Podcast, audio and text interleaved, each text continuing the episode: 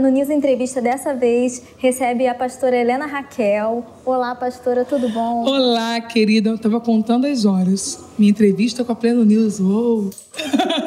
Obrigada por aceitar falar com a gente. A alegria é minha.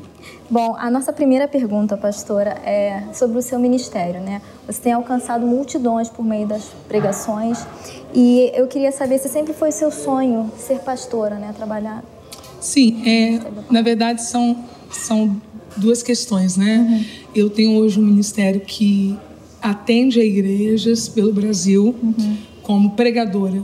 Uhum a igreja na América costuma chamar de evangelista, né? Uhum. No Brasil chamam de itinerante, eu não, não creio que seja a melhor forma. Evangelista expressa melhor. Como pregadora, atendendo igrejas pelo Brasil, eu estou dentro de uma área que eu sempre planejei e sonhei. Uhum. Desde a minha adolescência, eu olhava é, os jornais das igrejas, com aqueles eventos, pensava, poxa, eu queria estar lá, seria maravilhoso pregar nos recônditos do país, em cidades grandes, cidades pequenas. Né? Esse é um lado do ministério. Uhum. Já o fato de eu ser pastora hoje, cuidar de pessoas, não sonhei. Embora seja maravilhoso, uhum. não foi projeto. E por que não foi projeto?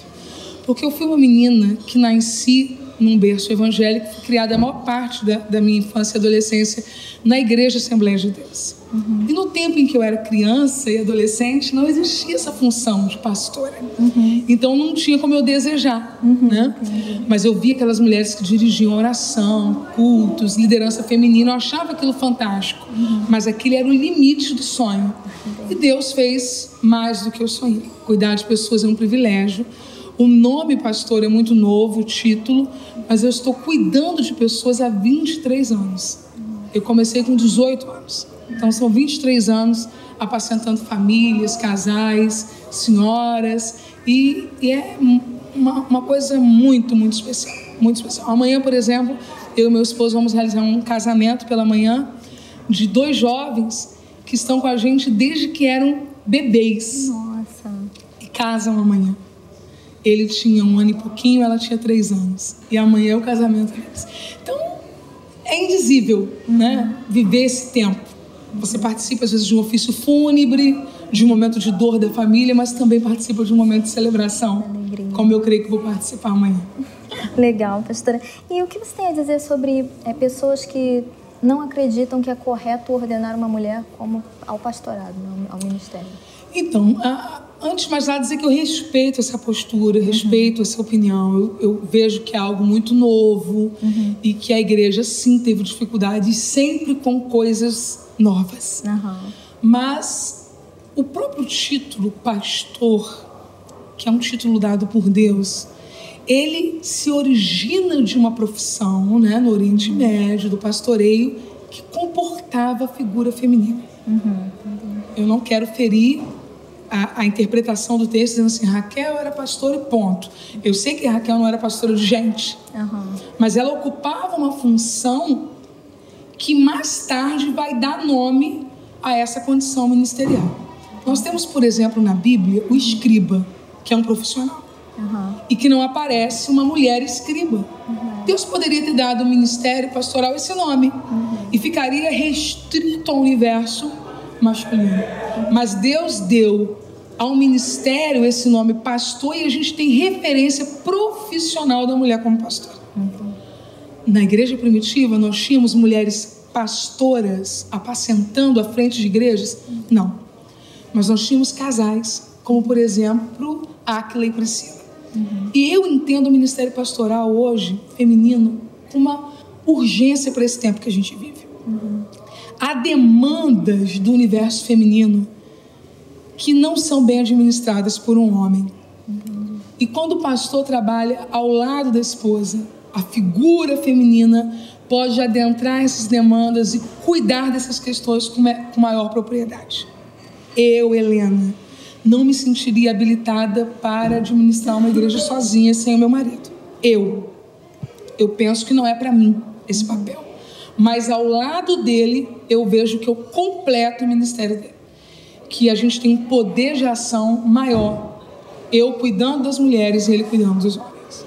Legal. Pastora, e sua, a sua influência, a sua referência, também além da, do âmbito espiritual, né? Recentemente também você passou a ser referência nessa parte de reeducação alimentar, né? Cuidado com a saúde, que muitas mulheres da igreja às vezes negligenciam. Sim. Então eu queria que você falasse pra gente sobre esse tema, né? Quantos quilos você já perdeu, se puder revelar, e o que te despertou dessa vez para conseguir? Qual foi o marco que dessa vez te fez seguir adiante? Pra, a, a, luta contra a obesidade não é uma luta fácil, uhum. né?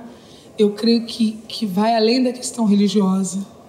Não é só por uma questão de não ter atenção porque se é uma mulher religiosa, não. É porque é uma luta extremamente cansativa. Você sofre algumas derrotas, você ouve palavras que não lhe incentivam, e eu ousaria dizer que, inclusive, a medicina em si, nem todos os médicos conseguem ter uma abordagem de acolhimento ao obeso. Uhum. O obeso ele vem de um histórico de discriminação, de preconceito, que dependendo da linguagem que seja utilizada, ele recua. Então, eu, eu louvo a Deus por poder ser uma referência hoje, mas não foi sempre assim. A minha luta com a obesidade é desde sempre. Quando eu tive a minha festinha de um ano, minha mãe colocou roupinha acho que de quatro ou cinco e fez festa. Achou que era maravilhoso, uhum. né? Ah, minha filha é grandona, ela usa... E de lá em diante foram 38 anos de tentativas frustradas. Uhum. Começar, parar, tentar, não conseguir. Culpa dos médicos? Não eu até tinha algum êxito, mas eu desistia. Eu cansava. Ah, não comer isso, não comer aquilo, me exercitar. Ah, não, pá, cansava. Aí você me perguntou assim, e quando isso mudou? Isso mudou quando eu recebi uma palavra profética da pastora Fernanda Brum. Uhum. Pastora Fernanda me disse, as pessoas têm dificuldade para entender isso. Ah, você precisou de uma palavra profética para cuidar da sua saúde? Precisei. Porque existem coisas que sozinho, sem a ajuda de Deus, a gente não consegue. Eu tentei muitas vezes, mas eu não consigo. Entendi. E ela me disse: Olha, Deus vai startar a sua vida e você vai voltar ao modelo original. Eu pensei que eu ia voltar a pregar como quando eu era adolescente, que eu ia recuperar alguma coisa da minha infância. Eu nunca pensei que fosse corpo. Uhum. Sei que essa palavra que ela liberou entrou dentro do meu coração de uma forma tão maravilhosa que três meses depois eu estava ingressando na reeducação alimentar para não desistir dessa vez. Foram 51 quilos eliminados. Sem cirurgia, sem plástica, sem fórmulas. Você utilizou alguma medicação? Como pessoa, várias, né? Eu tinha problema com insulina, eu tinha problema com vitamina D, eu tinha N problemas. Uhum. Mas se você perguntar se eu tomei uma fórmula para emagrecer, não. Realmente foi um start. Foi uma sacudidela e todo dia eu tenho que me manter nessa luta. Né? Não, a doutora que me acompanha, a doutora Denise Portugal, ela diz: você vai ficar magra, uhum. mas você não é magra. Uhum. então você precisa ter atenção com isso a vida toda. Eu não estou e nem sou. Uhum. Então eu preciso me reeducar todos os dias. E como é a nova rotina assim, de alimentação? Você está gostando, tem que fazer exercícios? Como que está sendo? E como você encontrou a doutora Denise também? É, essa nova rotina, é, ela, ela se apresenta, ela, se resume numa, numa frasezinha que parece é, cafona, mas eu descasco mais e rasgo menos embalagens, né? A gente praticamente não consome produto industrializado quase que nenhum na nossa casa mais, né? Exceto o pão integral que vem no saquinho, Uhum. O resto é comida de verdade, que a gente chama, né? Uhum. Que é a proteína, verduras, legumes uhum. e nada mais exagerado. Uhum. Antigamente a gente pensava assim: ah, eu tô de dieta, vou chupar um saco de laranja. tô de dieta, vou comer meia melancia. Uhum. E eu descobri que não era assim, né? Eu encontrei o equilíbrio. Então hoje lá em casa a gente descasca mais e rasga menos. O, o industrializado praticamente saiu da minha vida e a minha alimentação ela é comida de verdade. Legal. E a doutora Denise, enquanto. Ah, a doutora Denise Portugal, ela é incrível, né? Como eu disse, a coisa do acolhimento, isso foi muito importante. Uhum. Porque eu chegava e via aquela distância entre eu e o médico. Né? Qualquer coisa que o obeso, eu tô com dor de cabeça, porque você é obeso.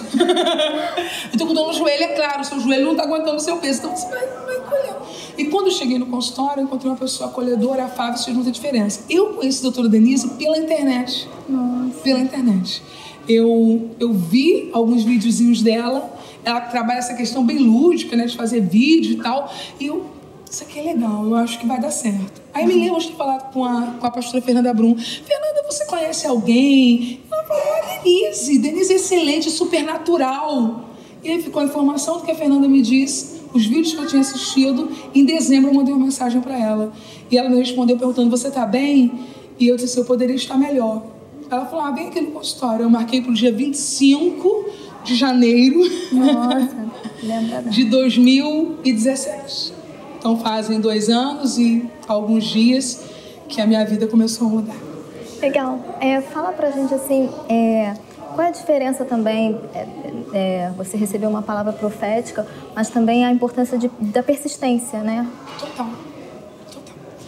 A palavra profética, ela, ela funciona em que dimensão para nós que somos, né, crentes em Jesus e cremos na Bíblia? Ela te habilita a fazer aquilo que você não podia fazer. Uhum. Na Bíblia tem o caso de uma mulher que estava 18 anos encurvada e a Bíblia diz assim: ela não podia se endireitar. Ela não podia. Jesus tocou, ela conseguiu fazer o que ela não fazia. Uhum. Só que foi fácil para ela corrigir postura. Todo dia lembrar que não anda mais assim, que anda assim, é a minha questão. Eu tenho que perseverar todo dia. As pessoas me perguntam muito qual é o seu segredo. Meu segredo é perseverança. Tem dia do lixo? Não. No seu aniversário você come seu bolo de aniversário? Não. Eu bato parabéns com todo mundo, todo mundo come, eu não como. Se tiver um pudim, as pessoas vão cortar e vão comer, eu não vou comer. As pessoas vão assim, Helena, mas é só hoje. Só hoje eu fiz 38 anos. Hoje para mim não tem mais só hoje. Eu rompi com isso e eu me conheço. Quem luta contra a obesidade mórbida, contra a compulsão alimentar, não pode brincar. Uhum. Então, eu creio que a perseverança e a decisão diária é que é a chave do sucesso. Seja em qual área for. É isso que eu ia perguntar. Não tem como sobre- perseverar um dia só. Era isso que eu ia perguntar, né? Porque tem pessoas que têm é, é, uma promessa de Deus em outras áreas também e às vezes desistem. Exatamente. Então, deixa uma palavra assim para nossos, o nosso público sobre isso. Persevere. Persevere. Faça de todo dia um novo começo. E o compromisso de vencer hoje, vencer amanhã e vencer depois de amanhã. E se por acaso você fraquejar, levante a cabeça e recomece. Não pense está ruim, deixa para lá. Tudo que Deus fala é verdade. A nossa parte é perseverar. Ótimo, muito obrigada, pastora, por conversar com a gente. Eu que agradeço. Muito bom receber, eu tenho certeza que vai abençoar muitas pessoas. Que assim seja. Um beijo para todos vocês e sucesso em tudo que vocês fizerem. Obrigada. Esse foi mais um Plano News Entrevista. Continue conectado no nosso canal.